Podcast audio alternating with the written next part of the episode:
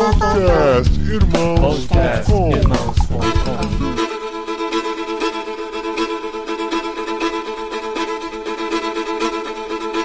Olá, pessoas! Podcastirmãos.com Jetlag entrando no ar. Eu sou o Paulinho, estou aqui com o Gustavo que conseguiu trazer uma conterrânea que está em outro país para gravar o Jetlag. Olha aí, finalmente alguém aqui da minha terrinha. Acabamos com essa hegemonia do interior de São Paulo. Eu sou o Gustavo e estou aqui com a Nayara, a primeira brasiliense aí como tent maker pro outro lado do mundo em plena pandemia. Estamos aí com Nayara diretamente de Budapeste. Acertei. E aí, pessoal, eu sou a Nayara e eu tô aqui com o Paulinho, que já sabia que Budapeste é a capital da Hungria e não Bucareste. Então ele já tá muito melhor do que muita gente. Primeira informação que você tem aqui no Jetlag de hoje: capital da Hungria é Budapeste, não é Bucareste. Inclusive, teve uma história recente, né, Nayara? Dos franceses que foram pro destino errado. Como é que foi isso? Ué, aqui teve jogos da Eurocopa em junho, né? E aí saiu a notícia aqui no jornal, foi notícia em todo o país, de que alguns franceses compraram o ingresso para assistir o jogo em Budapeste, mas voaram para Bucareste, na Romênia. E lá não tinha jogo nenhum, né? Mas acontece às vezes. Mas a Mayara está em Budapeste e nós vamos conversar com ela hoje nessa série, que é o, o Jet Lag. Se você não conhece, nós conversamos com cristãos que estão com suas tendas ou estão trabalhando em outro país. Brasileiros, geralmente. Já falamos com estrangeiros que estão no Brasil, com estrangeiros que estão em outros países, que a gente teve que praticar em nosso espanhol e nosso inglês. Mas hoje vamos falar em português com a Nayara, que está na Hungria. Muito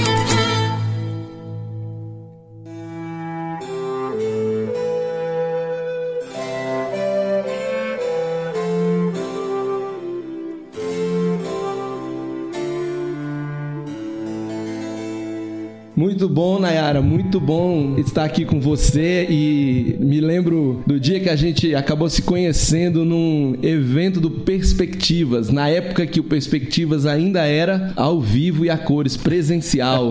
Esse é um tempo tão distante. Parece outro século, né? Eu acho que eu participei é. do último Perspectivas presencial, né, Gustavo? Que foi em Brasília, pelo menos. É, foi. O de Brasília Sim. foi o último, porque foi em janeiro de 2020. Sim. E a gente tava aí. Sim, foi o último depois, Perspectivas dois meses presencial, depois- lá na Missão Além. Eu participei em setembro de 2018, eu acho, em agosto de 2018. Então faz um tempinho já. Pois é, e eu naquele tempo tinha o prazer de dar aula de encerramento do Perspectivas, e aí lá na aula de encerramento do Perspectivas eu acabava fazendo um jabá da Tente, e aí a Nayara guardou essa informação por dois anos, até um belo dia que ela veio me procurar falando assim, olha, tá no meio da pandemia e tudo mais, mas eu tô indo pra Hungria fazer um mestrado. Tem como a gente conversar sobre esse assunto, sobre ir junto? Nossa, foi muito legal. Que da muito hora. legal. E eu tive, assim, só conversas online com ela. A gente não se viu pessoalmente, né? A Não. gente não se encontrou depois. Vocês só se encontraram na aula de encerramento do Perspectivas. Foi o único encontro presencial, só que sem conversar, né? É, eu dei a aula lá e no final da aula tinha tipo uma banquinha, né? Um standzinho. Conversei com ela como conversamos com várias pessoas. Um oi, assim. Ela não tava falando de ir, não tinha nada. Tinha a história de trás, né? De antes de 2018. É, não, mas não apareceu gente. numa conversa rápida. Não, foi palestra. super rápido. Eu lembro, eu lembro que acabou o Perspectivas, e aí você fica lá, né? Eu sou parte da grande comissão, da grande história de Deus, e você fica empolgado.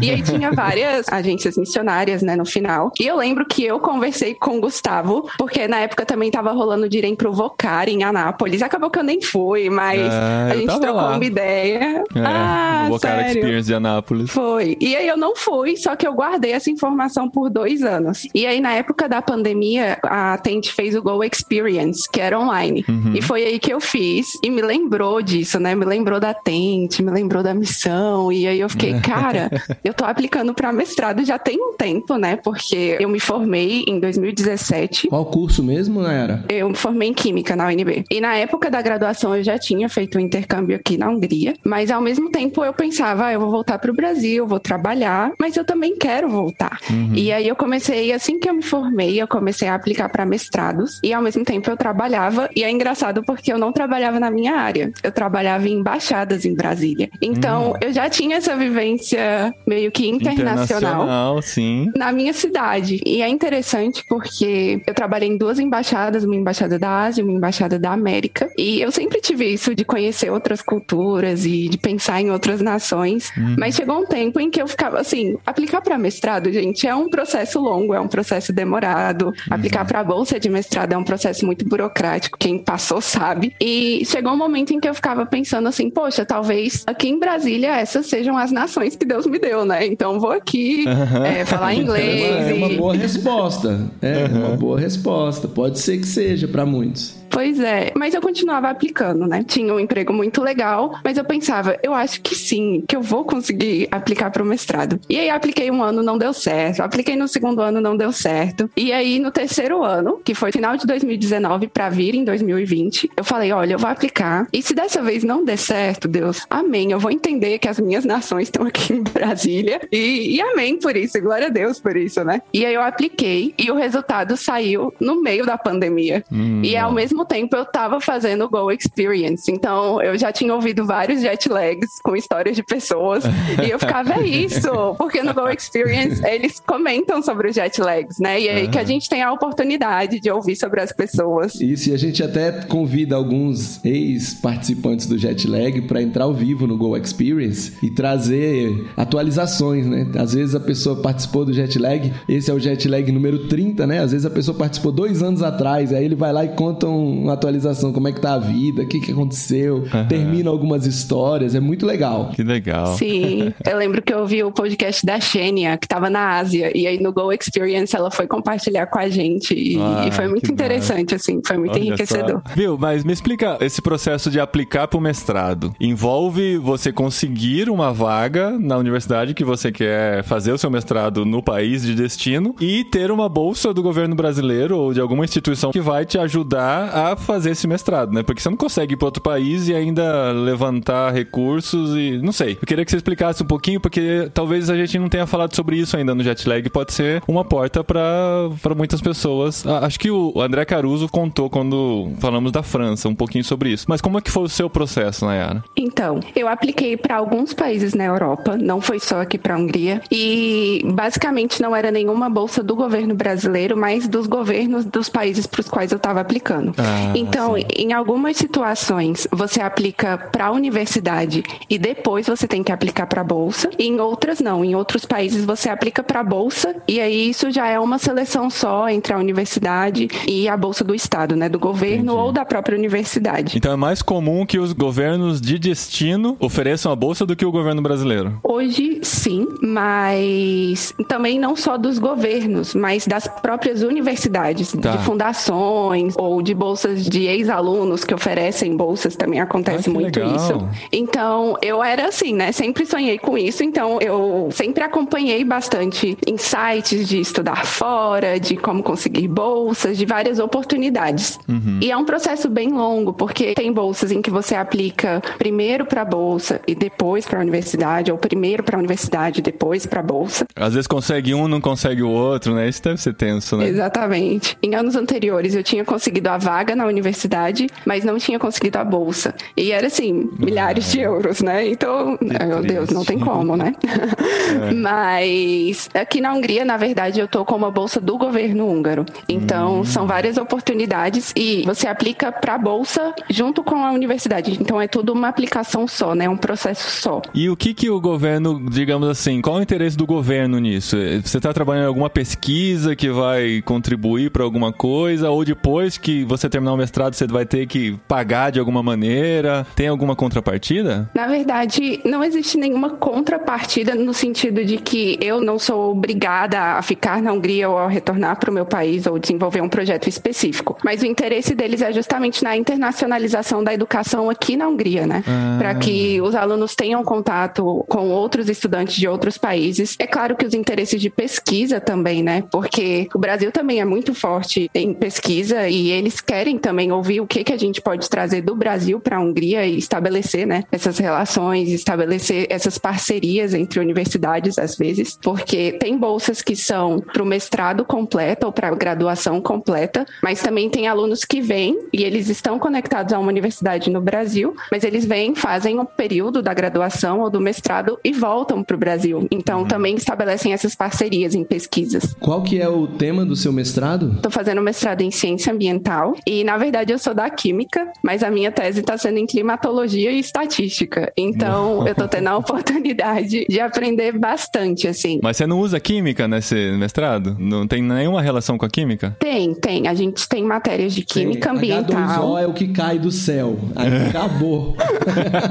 Não. Tem muita coisa. A gente faz muitas matérias de química também. Tem a uhum. especialização de química, mas eu decidi fazer uma geral em que eu pudesse entender melhor sobre ecologia, sobre essa questão de climatologia, que eu não tinha noção nenhuma, para ter uma visão mais holística dessa questão ambiental, né? Então tem a parte de química, mas na minha tese, na verdade, não tem, né? Tá. Mas eu tenho aprendido bastante e tem sido muito enriquecedor para mim. O que eu acho bem legal, Paulinho, é quando a gente vê essas histórias, como a Nayara acabou de explicar, onde o governo de um outro país faz bolsa ou paga o salário dos tent makers. Não é muito bacana isso? Sim. Assim, no caso da Hungria, um país laico, mas dentro de um continente ocidentalizado, aí razoavelmente cristianizado ou pós-cristão, dependendo do espaço. Mas muitas vezes a gente vê países bancando o tent maker para ele lá estudar, levar conhecimento técnico, levar conhecimento acadêmico e não tem jeito, ele, o cristão leva o cristianismo onde ele vai. Então eu fico assim maravilhado quando alguém fala: "Eu consegui uma bolsa do outro país e esse outro país me levou para lá para falar uhum. de Jesus".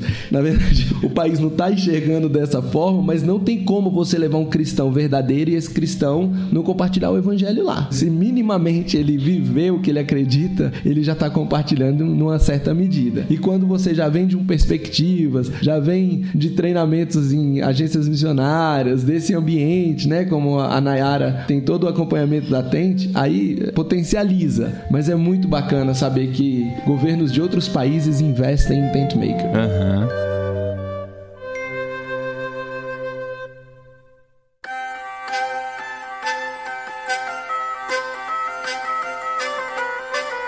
Mas aí, Nayara, você então, de repente, no meio da pandemia, resolve mudar de país e começar uma vida e encarar esse desafio. Quando chegou a resposta, bateu alguma dúvida com relação a isso? Ou tipo assim, não, só vamos e agora que tentei tanto tempo e saiu a resposta, vambora? É, é engraçada essa pergunta, porque na verdade eu recebi a resposta final da bolsa em julho de 2020 e eu tinha que chegar aqui em setembro de 2020. Então é um período relativamente curto para você resolver a vida. E eu trabalhava no Brasil, então para você resolver a vida e ir, né? Mas ao mesmo tempo, eu acho que quando a gente confia em Deus, fica muito claro isso, de que aquele era o momento, né? Não funcionou durante três anos, por algumas situações não deu certo, mas ao mesmo tempo, ao longo desse período de três anos, Deus foi me preparando para estar tá aqui, né? Foi nesse período em que eu fiz o Perspectivas, foi nesse período em que eu conheci a Tente, nesse período eu também amadureci na minha fé e cresci muito na minha fé. Então, eu entendi que mesmo que fosse no meio de uma pandemia, Deus estava me trazendo aqui para a Hungria e que isso fazia parte do plano dele, então bora, né? Uhum. Então, eu lembro que eu contei para minha mãe e eu falei, mãe, eu consegui. E aí ela, ai meu Deus do céu. E aí? Mas e... A, a, resposta da mãe foi, ai meu Deus do céu, foi, nossa, que bom ou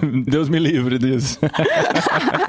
eu sou filha única, né? Eu sou filha única. É. E eu sou muito próxima da minha mãe, mas a gente sempre compartilhou isso. Eu acho que ela sempre entendeu muito bem isso de que eu gostaria de morar fora, de que era um grande desejo meu. E ao mesmo tempo que isso não era só um desejo meu, mas era plano de Deus na minha vida também. Então ela me apoiou bastante e quando eu decidi vir, existia a possibilidade de você adiar por um ano. Hum. E eu lembro que muitas pessoas adiaram por um ano por essa questão da pandemia, né? Uhum. Mas aí eu falei, não, eu vou e se Deus permitir, vai dar certo. E ao mesmo tempo várias coisas aconteceram nesse processo, porque eu tive que me preparar e também esperar a resposta da universidade, porque eles não sabiam se ia começar online, se ia começar presencial. A gente não sabia se ia conseguir entrar no país, porque na época as fronteiras estavam fechadas para a maioria dos Sim. países e a maioria dos voos cancelados. É. Então, assim, tinha que procurar rota e era voo que cancelava. E aí, no meio desse processo, eu peguei Covid. Ai. E aí, eu peguei Covid, assim, faltando pouco tempo pra viagem e, assim, não tinha como embarcar. E aí, eu tive que esperar melhorar pra conseguir embarcar e chegar aqui na Hungria. a- chegou a adiar o voo, assim. Ela tava com Covid no dia de embarcar. Ai, Aí ela adiou. ai. Sim, eu tive que esperar melhorar, né? Foi um período de um mês e adiei meu voo, acho que umas três vezes pra conseguir embarcar bem. Não, sem contar que antes o voo estava sendo adiado pelas companhias. A hora que você podia ir, os voos estavam sendo confirmados, você tinha que adiar. Que coisa. Exatamente. E aí, quando eu cheguei aqui, eu ainda tive que cumprir alguns dias de quarentena. E foi bem interessante, porque foi a segunda vez em que eu tava chegando na Hungria. Então, assim, já tinha uma questão de expectativas, de coisas que eu já sabia que eu encontraria aqui. Mas, ao mesmo tempo, foi diferente chegar no meio de uma pandemia, né? A cidade estava diferente, tudo estava diferente. Os meus amigos da época da graduação já não estavam mais aqui, né? Aham. Eu acho que a única coisa que permaneceu um pouco mais é porque eu fazia parte de uma igreja internacional e hoje eu faço parte da mesma igreja.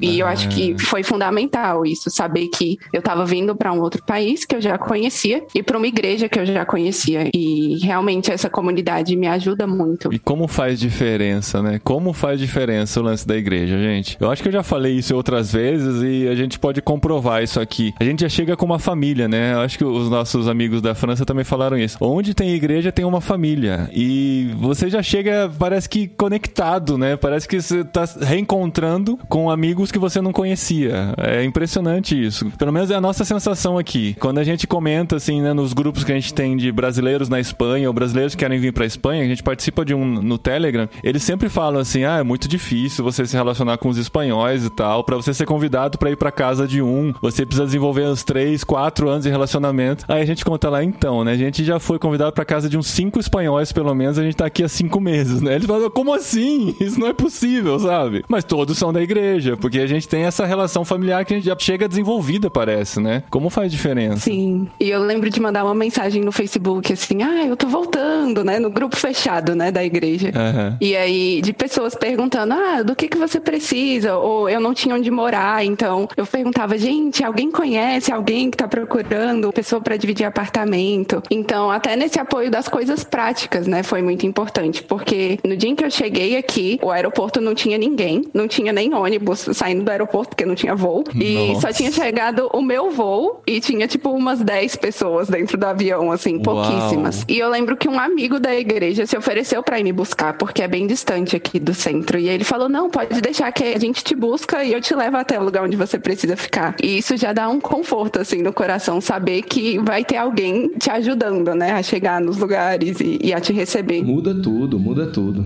E assim, eu me lembro, né, das nossas conversas que você chegou e teve que ficar um período de quarentena, depois a quarentena terminou, mas o país estava numa espécie de quarentena. Suas aulas eram online. Os primeiros meses foram duros, não foi não? Foi solitário aí. Que tava na dúvida se ia ser presencial ou online. Na verdade, nas primeiras semanas de aula, a gente chegava aí para a universidade. Tinha um dia em que a gente fazia as aulas de laboratório, então eu tinha contato com os meus colegas nesse dia específico da semana, e as outras matérias eram online. Então, laboratórios eram presenciais, matérias teóricas eram online, e isso durou por três semanas. Ah. E aí, em novembro, se eu não me engano, a Hungria decretou uma espécie de lockdown, né? Então, as universidades foram fechadas, aí virou tudo online, e a gente tinha um toque de recolher. Então, às oito da noite, todo mundo tinha que estar em casa. E foi bem desafiador esse início, assim, de estar sozinha. Eu divido apartamento, mas ao mesmo tempo de estar muito sozinha, assim, a igreja também era online, porque não podia se reunir em grandes grupos. Foi difícil esse começo, sabe? De chegar e você ter a expectativa de conhecer uma cultura, de conhecer pessoas, de estar aqui de novo e reencontrar pessoas e lugares e de você pensar, poxa, eu tô aqui, eu tô na minha casa e eu tô aqui trancada e eu tenho que estudar e eu tenho que trabalhar porque eu comecei a estagiar, mas era tudo online. Não dá nem pra curtir a experiência de estar no outro país inicialmente, né? Porque você tá como se você Exatamente. estivesse no Brasil fazendo suas aulas online.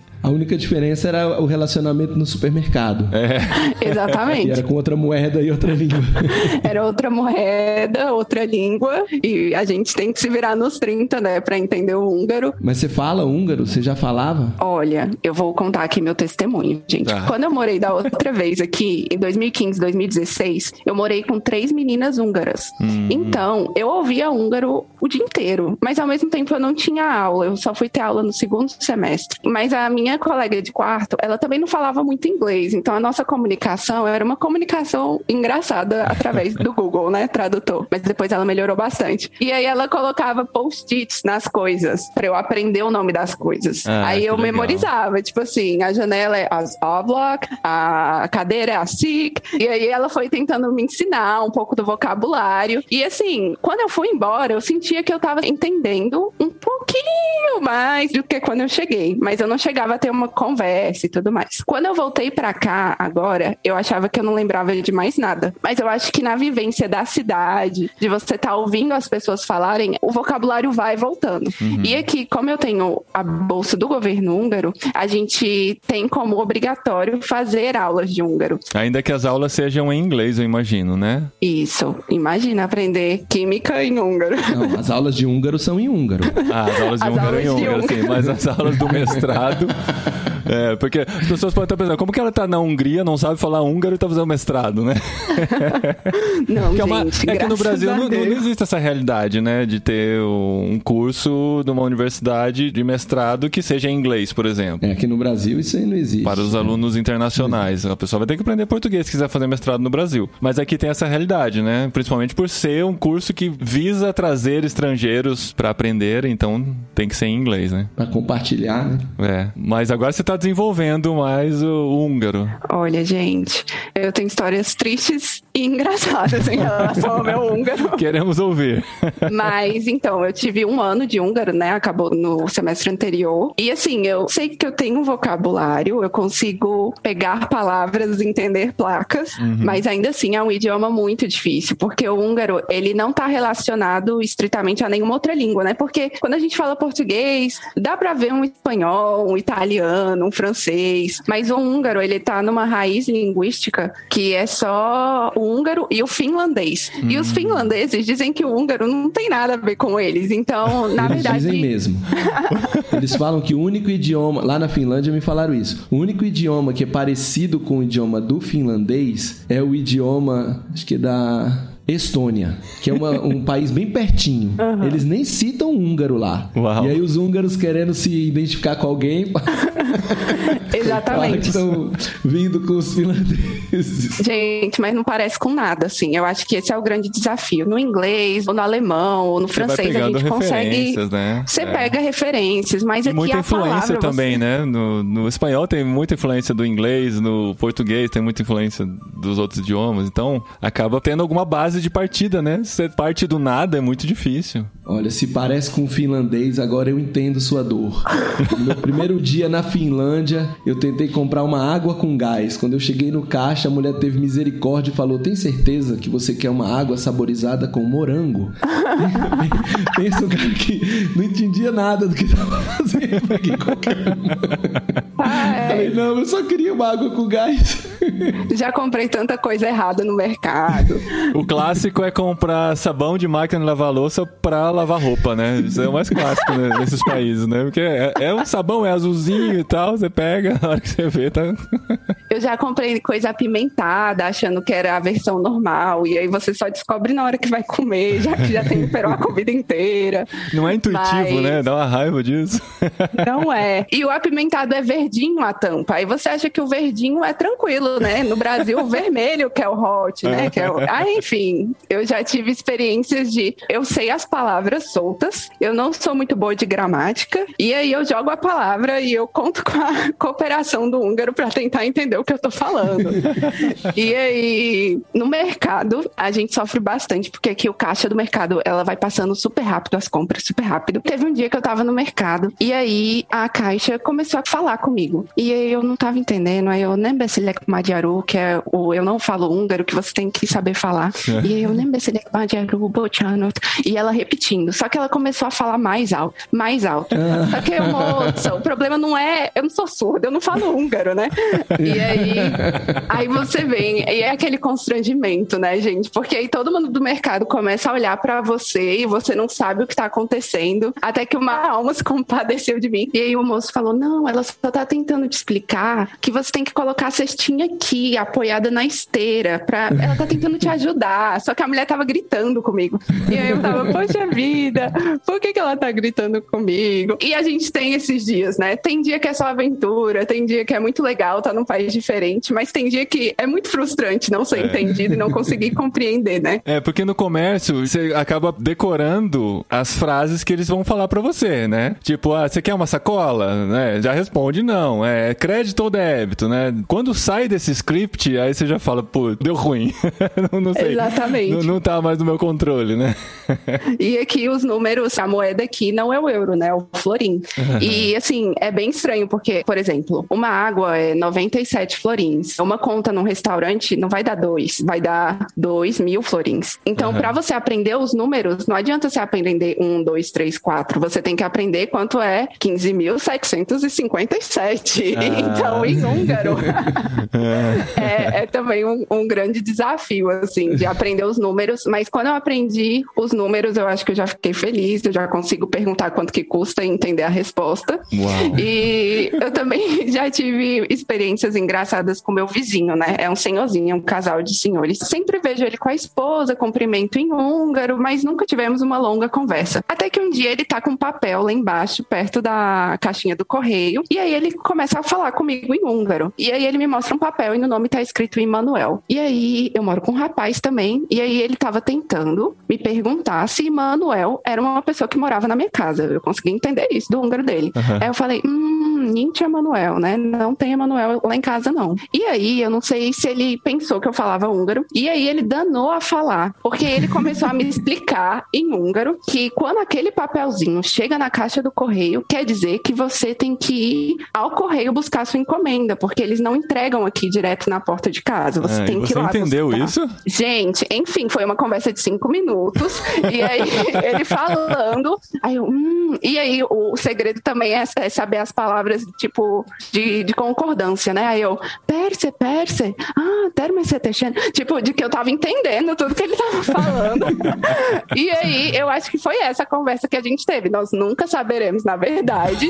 Mas ele, ele sempre foi muito gentil. Então, acho que ele tava tentando me ajudar. Mas as pessoas não falam inglês, normalmente, assim. Não é comum as pessoas falarem inglês aí. Cara, é. Porque Budapeste é uma cidade turística. Então, assim, no centro, nos restaurantes, nas lojas, você ainda consegue arranhar com inglês, assim. No, no atendimento ao cliente, eles vão falar inglês com você. Mas, por exemplo, em órgãos do governo, ou quando eu preciso ir ao médico, às vezes, se o médico é público, ou quando eu preciso ir no correio, já tive que buscar coisa no correio também, foi uma grande aventura. Aí você tem que saber pelo menos as palavras básicas, né? E assim, eu sempre tento usar pelo menos uma palavrinha pra mostrar que eu tô tentando. E aí tem duas reações. Tem pessoas que veem que você não fala, né? Que você cumprimenta em húngaro, mas que você não vai desenvolver uma conversa e elas mudam pro inglês. Mas tem pessoas que não, que você começa a conversa em húngaro e ela vai estar com o húngaro. E aí, se você não entende o que, que elas fazem, elas falam mais alto, como se É. você fosse surdo.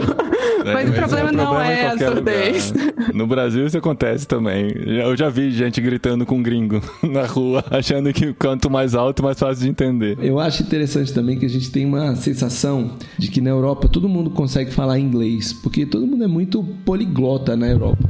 Tem todos os países são pequenos, as pessoas se relacionam entre países o tempo todo. E é porque muitas vezes também as pessoas que visitam a Europa, eh, eles vão mais nos pontos turísticos, vão fazer turismo. E nesses pontos turísticos, geralmente as pessoas, pessoas estão estão preparadas para preparadas, falar né? inglês. É. Mas assim, aqui na minha cidade, em Linares, eu conheço três pessoas que falam inglês. De todo o grupo de pessoas que a gente tem contato, tem três pessoas que falam inglês. De todos que já conhecemos aqui em Linares. Então, assim. É, então, no interior, não é, né? Não é comum. No ano passado eu tava na Espanha de férias e encontrei um senhor. E aí falei com o senhor em, no posto de gasolina, né? Falei com ele em espanhol. Aí ele falou pra mim que não falava espanhol. Ele falou em inglês. Aí eu fui, mudei pro inglês, né? Aí eu perguntei: "Ah, que legal, de onde o senhor tá vindo, né?"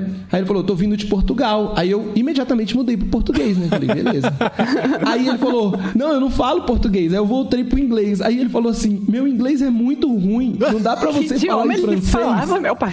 Ele era um Oh. francês que tava tinha ido passar férias em Portugal e tava voltando. Encontrei com ele no posto de gasolina na Espanha. E- Só faltava você soltar um francês, né, Gustavo? não, eu falei com ele em francês, né, Paulinho? Você não me conhece. É, poliglota que é outra mais? Foi abrindo a carteira, né? Ó, que mais? Escolhe aqui, ó. Não, mas aí a gente tava conversando em francês e encostou um outro rapaz. Aí o rapaz encostou, viu que o idioma era francês e falou assim: Vocês não falam inglês ou alemão? Aí eu falei: Eu falo inglês. O senhor falou: Eu não falo inglês, mas eu entendo um pouco de alemão. Eu falei: Eu não entendo. O cara era um alemão que tava indo da Alemanha para passar férias em Portugal, de carro.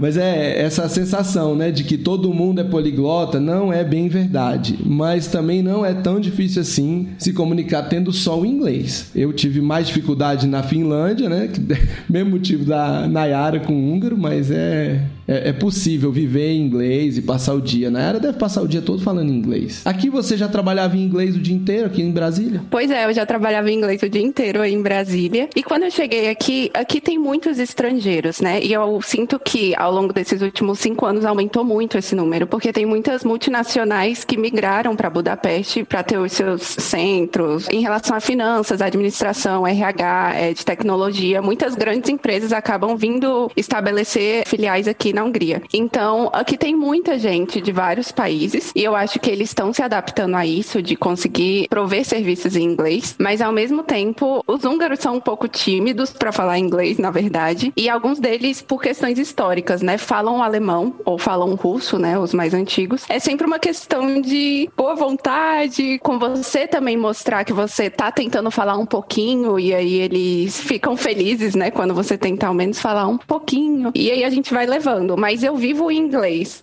É, isso é uma empatia cultural, né, Nayara? Quando você se esforça para entender a cultura, o idioma, você se mostra empática na cultura, isso abre as portas. Se a pessoa tiver um pouco de conhecimento de outro idioma, ele também vai se esforçar. E o mais legal é que quando você muda o local, a pessoa do local, para o idioma inglês, também não é o nativo dela, como também não é o nativo seu. Então o nível de exigência linguística cai bastante. Então você fala um inglês, é claro que o seu inglês é muito bom, mas se você fala um inglês mais ou menos, o cara também vai falar um inglês mais ou menos e vai estar tudo bem. A comunicação vai fluir naquele nível, um pouquinho mais baixo, mas vai fluir bem. Então a vergonha cai quando se estiver falando com uma pessoa dos Estados Unidos, você se sente mais acuado, o vocabulário da pessoa é muito rico. Quando você está falando com um estrangeiro, o vocabulário dele também não é tão rico quanto o seu, então a conversa segue melhor. Mas eu queria te perguntar, você falou que tem muitas empresas de tecnologia, né? Budapeste está crescendo economicamente e você também citou que você tem um emprego de estagiária na área de tecnologia. Primeiro, como é que é isso? Você foi fazer um mestrado e já está trabalhando e como que é arrumar um emprego aí na Hungria? Cara, pois é, com o visto de estudante, eu tenho a possibilidade de trabalhar 24 horas por semana, né? Não mais do que isso. E algumas empresas aqui multinacionais, elas não requerem de você que fale húngaro, porque é óbvio que em algumas empresas da Hungria, né, você tem que falar a língua nativa. Mas nas multinacionais não, a língua de trabalho é o inglês. E aí, desde que eu cheguei, eu comecei a pesquisar bastante sobre essas vagas. E, na verdade, o meu primeiro estágio foi numa empresa alemã aqui. E, na verdade, foi o amigo da minha flatmate que trabalhava nessa empresa. E aí a gente foi fazendo networking. E aí eu fui enviando currículos. E ele falou: tem uma vaga na minha empresa, você não quer tentar aplicar? E aí, a partir dessa primeira oportunidade, eu fui conseguindo conhecer um pouquinho melhor como funcionava esse processo. Então, tem várias multinacionais aqui, elas oferecem as vagas em inglês. Às vezes, até o português é um diferencial, porque existem empresas que fazem a parte de customer service aqui em Budapeste. Então, se você fala o inglês mais uma outra língua, você já tem um diferencial, porque vai ser muito difícil achar um falante do português aqui. Quem diria que o português ia fazer uma diferença, né? Aqui na Espanha também já disseram que se você coloca no seu currículo que você fala português, pela proximidade com Portugal e por fazer bastante relação comercial com Portugal, o, o português faz diferença também. Olha que interessante isso. E hoje você trabalha em português ou em inglês? Atendendo atendendo clientes de onde? Na verdade, eu não trabalho diretamente com Customer Service. Eu trabalho, na verdade, com Application Support numa empresa de tecnologia. E eu trabalho em inglês. No meu time tem 20 pessoas e três estrangeiros. Então, o resto do pessoal é húngaro. Mas quando a gente tem reuniões ou as comunicações oficiais da empresa são todas feitas em inglês. Então, eu não uso português para trabalhar. Mas tem brasileiros aqui que trabalham em português e em inglês. E você tem um salário desse trabalho também? Tem, né, gente? Graças a Deus. Aquela... Não sei, porque às vezes estágio, estágio não. É verdade, é verdade. Boba. Enfim. A pergunta do Paulinho, a Nayara. Não, não, é, não, que pergunta não, boba, né? Eu, é trabalho, gente, ué. É trabalho. Não, é não que tem muito estágio que não é, mas enfim, é trabalho. A pergunta é porque, assim, você tem uma bolsa do governo e o governo não implica de você ganhar um dinheiro extra, além da bolsa, né? Não, isso, como o nosso visto permite que a gente trabalhe por 24 horas, isso é totalmente legal. Então você pode estar aqui com a bolsa do governo e trabalhar 24 horas semanais. O que você não pode é ser um empregado full time, que é você ser um empregado da empresa e ter um contrato de trabalho de período integral. Isso é proibido, porque aí você teria que mudar o seu visto, né? Não é mais um visto de estudante, é um visto de trabalho. E aí você não consegue mais a bolsa do governo, né? Porque aí você estaria trabalhando. E nesse trabalho, Nayara, você trabalha com 20 pessoas, três estrangeiros, e você vai no escritório ou é tudo online? Então, Nessa empresa, tá todo mundo de home office, mas você tem a opção de ir para o escritório. Então, alguns dias da semana, o meu time vai para o escritório. E eu prefiro trabalhar do escritório. Como eu fiquei um ano praticamente trabalhando de casa e tendo aulas do meu quarto, né, deste cenário, eu prefiro hoje ir para o escritório. É mais confortável, você vê as pessoas. Não tá tão cheio, sabe? Não tem muita gente, porque os húngaros preferem trabalhar da casa deles. Mas é uma oportunidade também de conhecer os húngaros, porque como a gente estava comentando, comentando, muito da minha vida aqui é em inglês. E eu não tenho tanto contato com os húngaros mesmo, né? Na minha turma, a maioria são estudantes internacionais. Na verdade, 100% da minha turma são de estudantes internacionais. E eu frequento uma igreja internacional. Então, estar em contato com húngaros para mim é justamente nessa hora do trabalho. Como é que é tomar cafezinho em húngaro? Ai, menino. Eu não sei. cavete. Você faz assim, um cavete, cavete chique. E aí você tenta tomar um cafezinho na hora do café. É, às vezes eles estão lá, todo mundo falando em húngaro. Quando você chega, eles mudam pro inglês? Ou não? Continua em húngaro, você que se vire? Depende. Tem dia em que eles mudam pro inglês. Mas tem dias que eles já estão lá no meio do papo e eles estão contando uma história. E eu já perdi o início da história e a galera tá com preguiça de traduzir, né? Uhum. Mas é justamente isso, porque eu acho acho que às vezes quando a gente trabalha numa outra cultura, às vezes fica esse sentimentozinho de, poxa, eu tô meio que excluída, né, do grupinho. Eu não consigo falar o idioma, eu não consigo entender a história deles e tal. Mas ao mesmo tempo eu vejo essa como uma oportunidade, porque se eu estivesse no Brasil com os meus colegas brasileiros e tivesse uma pessoa que não falava português, provavelmente a gente falaria em português porque é mais fácil e depois a gente traduziria. Mas porque pessoa. você trabalhou o tempo todo em inglês, o dia todo, né? O caso dos húngaros. Então, o dia todo trabalhando em inglês. Só na hora do almoço eles podem falar no idioma deles. Isso. Aí tem que ficar traduzindo também não é confortável, né? É, e eu acho que algumas pessoas veem isso como um ponto negativo, mas eu tento ver isso como algo positivo, que é a única oportunidade que eu tenho de ouvir o idioma e de ouvir as pessoas falando. E na aula é muito mais devagar do que você ouvir as pessoas na vida real conversando, né? Então é uma oportunidade de treinar o ouvido, de pegar umas palavras e aí você falar, hum, eles estão falando do final de semana. Aí você já se sente um pouquinho fluente, né? Ah. E aí. E vai. E, e, claro, tem momentos em que a gente conversa em inglês e eu conto um pouquinho do Brasil e eles querem saber algumas coisas. E aí a gente vai trocando uma ideia, mas tem sido uma experiência muito legal.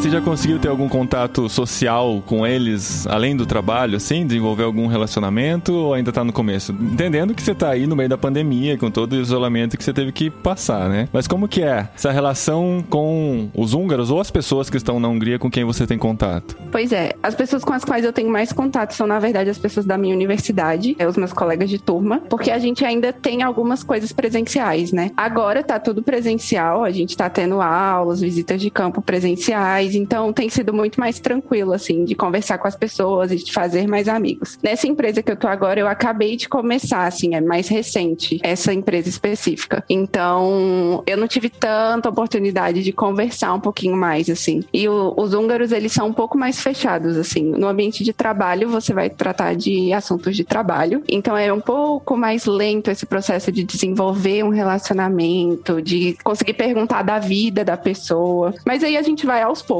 E com a questão da igreja, eu acho que também eu tenho bastante contato com o pessoal, a gente tem pequenos grupos, então esses são os meus três meios de socialização, né? Mas na igreja tem húngaros? Pastor húngaro ou não? Não, os pastores. É internacional, né? É, é internacional. Tem alguns poucos húngaros, mas são húngaros que moraram em outros países e que já estão acostumados a essa questão internacional. Então, são húngaros que, ah, eu morei por 20 anos em tal país e agora eu voltei e eu sinto muita falta da igreja internacional. Então, já são húngaros que não são tão húngaros assim, eles já são mais internacionalizados, né? E tem igrejas húngaras? Você já viu elas aí? Como é que é um pouquinho aí do evangelho na Hungria? Você já conseguiu perceber alguma coisa? Sim, a Hungria é um país majoritariamente católico. É muito parte da cultura deles, né? Essa questão do catolicismo. Tem alguns protestantes, mas é numa proporção muito menor. Eu não vou falar números porque eu não tenho aqui dados. Mas conversando com uma amiga húngara, ela estava explicando que a questão da religião é algo muito mais cultural do que algo do seu dia a dia. Você diz que você é católico ou que você é protestante quando tem um casamento, ou quando tem um batismo, ou quando você vai na missa no Natal, mas isso não faz muito parte do seu dia a dia. E uma coisa interessante é em relação aos mais jovens, né? A questão do gnosticismo e do ateísmo tem crescido bastante aqui, principalmente entre os mais jovens. Tem o cristianismo, eles falam muito como parte da cultura, mas ao mesmo tempo é muito difícil de ver isso traduzido em conversas diárias. Por exemplo, no trabalho, religião é uma coisa que você não vai conversar com seus colegas de trabalho, a não ser que você tenha muita proximidade. E até mesmo assim, tentando entender um pouco dos húngaros mais jovens, tentando conversar com alguns poucos amigos húngaros que eu tenho, eles falam muito sobre isso, que a religião está muito ligada à nossa cultura, mas que não representa muita coisa no nosso dia a dia, assim, né? Não é uma coisa que faz parte, né, Dani? Acabam tendo como respeito, como se tem respeito pelos mais velhos, né? E assim, é uma coisa que tá lá e tal, a gente respeita, mas a gente não segue, não é algo que faz parte da nossa vida, né? É. Quando eu era criança, eu lembro de ter visto um filme que se passava em Budapeste. Eu fiquei tentando por muito tempo lembrar que filme que era esse, mas eu gostei da cidade e eu falei assim, um dia eu quero conhecer Budapeste. Aí no dia seguinte eu comentei com alguém, falei, ah, eu vi um filme e me deu uma vontade de conhecer Budapeste. Aí essa pessoa me falou assim, fazer o que em Budapeste? Conhecer Buda? Aí na minha cabeça ficou que Budapeste era uma cidade budista, sabe? Porque tem Buda no nome. Gente, sim, mas não, tem... mas não tem nada a ver. Eu fiquei esperando você contar assim, sobre o budismo, como que é a influência budista em Budapeste. Não, assim, o grande feriado nacional deles, né, o dia de Santo Estevão, o dia da fundação do Estado húngaro, tem muita coisa a ver com o catolicismo, né, aqui. E não tem nada a ver o Buda. Mas sabia que eu também achava, quando eu cheguei da primeira vez, eu, Ah, que gente, bom. deve ter alguma coisa de sozinho. budismo aqui. Mas não tem. Tem muitos estudantes internacionais que praticam o budismo, mas aqui na história da cidade, na história do país, não tem tanto a ver, não. A igreja ortodoxa também não é relevante aí, assim, de presença? Não, é mais o catolicismo romano mesmo. Que coisa. Eu tinha essa impressão também, que a igreja ortodoxa era forte aí. Eu tenho uma colega que ela é do leste, mais ao leste europeu, e, e ela estava compartilhando sobre essa questão da igreja ortodoxa, mas aqui é o catolicismo romano. Até há um mês atrás o Papa estava aqui, né? Eles estavam fazendo a Semana Eucarística e parece que foi um grande evento aqui. A cidade parou para receber o Papa. Bom, Nayara, agora planos para o futuro. Entramos no quadro Planos para o futuro. Você se vê morando na Hungria ou entende que é um período de passagem para você estudar se preparar e depois partir para outra experiência? Nesse um ano, mais os dois primeiros anos que você passou lá atrás, mais esse ano, já deu para ter alguma convicção a respeito disso? Ai, eu não sei. então não deu. Não deu, não deu. não, eu gosto muito da Hungria. Eu acho que eu já me acostumei, eu já me adaptei à, à cultura e, Enfim, vamos refazer essa resposta. Eu não sei, gente. Mas eu gosto muito de morar aqui. Eu penso em trabalhar ou estudar aqui após a formatura. Eu termino o mestrado no ano que vem, né? Então eu já tenho que ter mais ou menos umas ideias de para onde eu estarei indo. Mas eu me imagino na Europa como um todo. Não tenho nenhum apego específico à Hungria. Ao mesmo tempo, eu entendo que Deus está me direcionando e que à medida em que Ele vai me mostrando os caminhos, eu posso aproveitar as oportunidades que Ele tem me apresentado. Por enquanto, eu não sei, mas eu tô aberta a estar aqui, a continuar aqui. Só tem que aprender húngaro, né, gente? Não, mas você já tá aprendendo. E de última, você vem trabalhar na Embaixada da Hungria aqui em Pois é. Brasília. que legal conhecer sua história, Nayara, e ver como Deus tem trabalhado na sua vida e tem aberto as portas. É sempre legal, a gente gosta demais de conhecer essas experiências, principalmente porque a gente tá vivendo experiências parecidas também aqui na Espanha. Agradeço muito pela sua participação. Finalmente, né, Gustavo? A gente já tá. O Gustavo já fala de você há algum tempo. Ele falava assim: não, mas ela tá com muito contato online ainda. Precisamos esperar ela se relacionar um pouquinho mais com as pessoas pra poder contar as histórias. Mas é legal demais É conhecer um isso pouquinho mesmo. mais. Não é que o jet lag é armado, né? Mas como eu acompanhei a, a Nayara desde a aprovação lá no mestrado, chegada, turbulenta, Covid, pandemia, falei, cara, vai ser muito legal gravar com a Nayara, mas depois que ela tiver um pouco de experiência, ela tiver as histórias pra contar, as coisas tiver dado errado, ela poder dar risada. ela nem contou aqui que um dos eventos que ela faz, uma das coisas que ela faz na faculdade dela é fazer visitas de campo, é o jeito chique de chamar. Eles saem pra observar passarinho no mato. Você acredita nisso, Paulinho? Gente. Ela passa o fim de semana vendo passarinho no mato. Só que ela chama de visita de Visita campo, é de uma campo. matéria do mestrado em ambientalismo. Cara, mas é muito legal, Gustavo. E tem mu- muitas histórias legais sobre como conheci os meus colegas, né? A gente teve uma semana. Dá tempo, gente, aquele momento. Dá- É, a dá, gente dá, edita. É. Se ficar ruim a conversa, É, exatamente. No- nos que não faz sentido, que a gente descobre que a mentira corta, né? Mas é, nesse último período, né, do verão, a gente teve uma viagem de campo. E aí a gente foi pro interior da Hungria visitar alguns lugares e eu tive a oportunidade de estar mais em contato com os meus colegas. E é muito interessante como Deus ele vai preparando situações, porque os meus colegas, a maioria é muçulmana ou budista, a grande parte é do Oriente Médio ou da Ásia. Que legal, budistas de Budapeste. Budistas, É, Uau. em Budapeste, né? ah, budistas em Budapeste. E apesar de os húngaros serem mais fechados em relação a isso, os meus colegas são mais abertos em relação a falar sobre religião, a falar sobre crenças, a falar sobre né, aquilo em que a gente acredita e como a gente vive, até porque a religião tem uma parte fundamental na cultura deles, né? E a gente foi para essa viagem de campo e a gente ficou num centro de peregrinação católico. Então tinha coisa de Jesus, tinha uma igrejinha, tinha um dormitório, tinha um refeitório. E aí, em um dos jantares, uma das meninas, uma das minhas colegas de turma, ela chegou e ela perguntou assim: Posso te fazer uma pergunta? Não pode. Você é cristã, né? Esse lugar aqui é importante pra você de alguma maneira? E eu falei: Olha, eu não sou católica, eu sou protestante. Mas sim, você viu essas coisas de Jesus aqui, né? E aí a gente começou a conversar. Aí ela começou a contar um pouco da história dela, porque ela é de um país do leste, então a família dela é da igreja ortodoxa, mas ao mesmo tempo ela disse que não fazia muito sentido pra ela, que ela não conhecia muito bem. E aí eu comecei a conversar com ela. Ah, eu acredito em Jesus. E aí a explicar um pouquinho do evangelho, a explicar um pouquinho do que, que eu acreditava. E ela ficou, mas como é que você pratica a sua religião em Budapeste? Eu, não, eu faço parte de uma igreja internacional, a gente estuda a Bíblia junto. Aí ela, nossa. E aí a gente ficou nessa conversa e ela começou a compartilhar. No final, eu lembro que a gente começou a conversar e ela se abrindo um pouco. E eu também tive a oportunidade de contar um pouco do meu testemunho, né, da minha história. E eu falei, olha, com 14 anos eu também tive essas mesmas perguntas, né, que você teve, de será que existe um Deus, como que eu me relaciono com ele? E eu comecei a entender que o cristianismo realmente me dava respostas muito claras que correspondiam à realidade. Foi assim que eu comecei a crer em Jesus. E aí a gente conversando até que chegou um ponto, e eu lembro que eu conversei com ela e eu comentei o seguinte,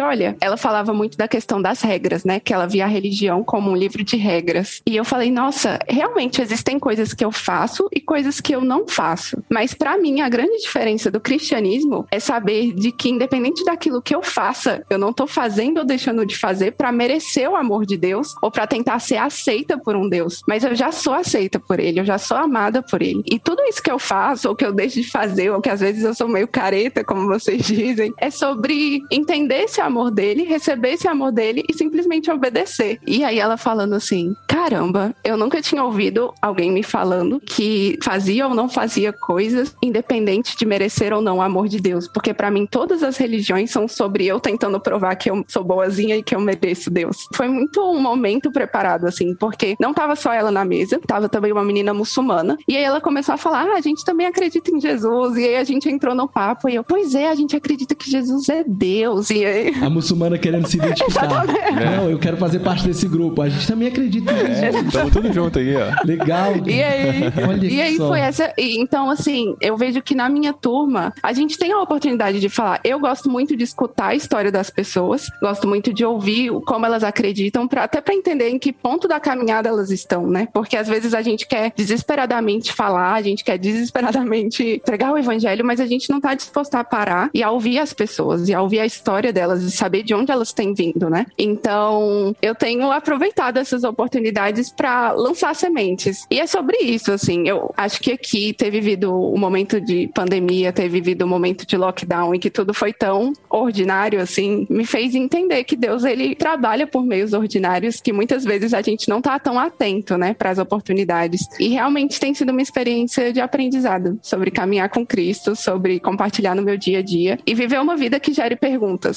Porque, na maioria das vezes, essas grandes conversas que eu tive não foram eu iniciando uma conversa, né? Mas foram pessoas me fazendo perguntas. E é nessa oportunidade que eu quero estar preparada, né? Que eu quero estar com ouvidos amorosos para ouvir e também para responder. E isso é muito legal. É, esse finalzinho aí é o que a gente acredita, não só aqui na Tente, né, mas como cristãos, a gente precisa estar com o ouvido atento, com o coração aberto e com o coração cheio, cheio da palavra. Então ir à igreja igual você tem ido, estudar a Bíblia, se manter firme na palavra, estar preparada, ir observar pássaros no meio do mato, é criar oportunidades, não é? Sim. Eu não sou contra não, eu até gosto. Ontem eu tava indo comprar pão, tinha um tucano aqui perto de casa. Aí você ficou eu fiquei observando. lá tentando tirar uma foto do tucano, aí parou uma senhora que tava passeando com o cachorro, daí a pouco parou outra, aí já começa uma conversa, porque a gente tava observando pássaros, né? Olha aí. Várias Porque não é muito oportunidades. comum vir aí, ó. tucano no meio da cidade, né? Mas o tucano tava lá. O gancho, né? Que legal. É, eu acho assim que Deus preparou, sabe? Como que Deus vai colocar você no interior da Hungria, dentro de um local de peregrinação católico, com pessoas que são de outros países também, para te dar o contexto, pessoas que você já vinha se relacionando, para ter uma conversa como essa que você acabou de narrar. Então só pode ser coisa de Deus, não tem outra explicação. E muito bom ouvir que você tem aproveitado essas oportunidades. E eu peço realmente a Deus que Ele continue te enchendo dessas oportunidades. Que esse país não volte a fechar e que você continue desenvolvendo essas amizades. Não só com os húngaros, mas também com esse grupo internacional que quando acabar o mestrado, essas pessoas impactadas pela sua vida vão voltar para países onde a gente talvez nunca vá pisar. É. E Deus uniu vocês ali e te deu essa chance de viver uma vida que gera dúvidas para que você possa dar explicações sobre ela, né? Que legal. Muito legal, muito, bom. muito, bom, muito mesmo. bom. Gustavo, pensando aqui, se uma pessoa como a Nayara, que ouve jet lags há bastante tempo, e de repente surge uma oportunidade, ah, pareceu uma oportunidade de um mestrado no leste asiático, ou na, na Europa, ou nos Estados Unidos, sei lá, qualquer outro país, e vem falar com você assim, ah, Gustavo, eu sei que você tá aí na Tente e trabalha com isso, e eu quero entender mais sobre ser Tent Maker, e quero ir com essa consciência diferente para esse país, para onde Deus tá abrindo as portas para mim. Qual é a recomendação que você dá para a pessoa que chega nesse perfil? É, a gente tem vários programas, depende de onde a pessoa está na caminhada, né? Como a Nayara disse, eu gosto também de escutar a história das pessoas e entender o momento que ela está na caminhada. Aham. Então pode nos procurar é, pelo, pelas redes sociais, né? Tem gente que chega até nós pelo Instagram, manda uma mensagem lá por dentro do Instagram e aí essa mensagem se torna uma mensagem pessoal e eu ou alguma outra pessoa da Tente começamos uma conversa e a gente procura entender que tanto essa pessoa tem de visão ou percepção do papel dela na missão de Deus. Às vezes a gente recomenda, vai fazer um perspectivas, precisa do perspectivas para organizar. Às vezes a gente fala, é, não, vamos fazer o seguinte, a gente tem tal treinamento da Tente, por exemplo, a gente tem um Go Equipped. Inclusive vai ter um Go Equipped daqui três semanas, bem pertinho da onde a Nayara tá, na Bratislava, e eu tô muito animado que ela consiga ir. Ela Aham. consiga se organizar para participar do Go Equipped. Equipped. Porque a Nayara fez o Go Experience, que é uma introdução a esse universo. Como a Nayara foi, a gente colocou ela dentro do programa Go Together, que é o programa de mentoria. E a Nayara tem uma mentora, que eu acho que é a alemã que vive na é Suíça. A Pave. É, ela é finlandesa é. que vive na Suíça.